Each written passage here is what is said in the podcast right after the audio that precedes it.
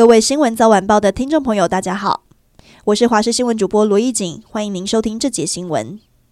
新北市芦洲三号发生惊悚命案，四十四岁的陈姓男子因为不满四十八岁的哥哥一天花完政府普发的六千元，醉酒的弟弟愤而拿宠物绳勒死哥哥，再打电话自首，全案已经依杀人罪嫌将陈贤移送法办。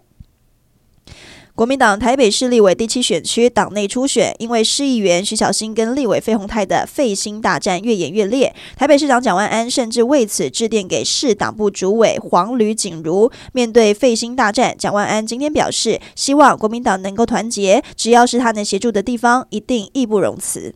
国道一号南下两百九十六点六公里处，今天下午发生一起五部大小车连环撞的事故，现场小客车、小货车、砂石车以及货柜车撞成一团，四个人受困车内。而事故造成该路段全线封闭，车流严重回堵，货柜车的车头几乎撞烂，另外一部小货车几乎也看不出车型。警消人员到场后，紧急将受困的伤者救出送医。至于详细的事故原因，还有待调查。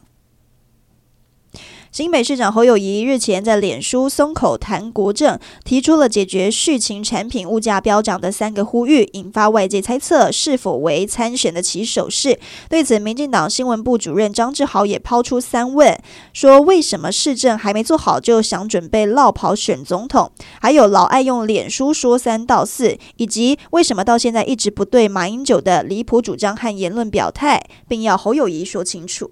天团 Energy 在五月天高雄演唱会上惊喜合体，睽违了二十年，终于再次带来《放手》等歌曲演出，引爆话题。今天牛奶再度发文透露，其实收到合体邀约的半年前旧伤复发，由于颈椎压迫神经无法出力，但为了能够实现合体的约定，不到两个月的时间里拼命的做复健治疗，还要继续练舞，艰难的过程也让 Toro 忍不住哭了出来。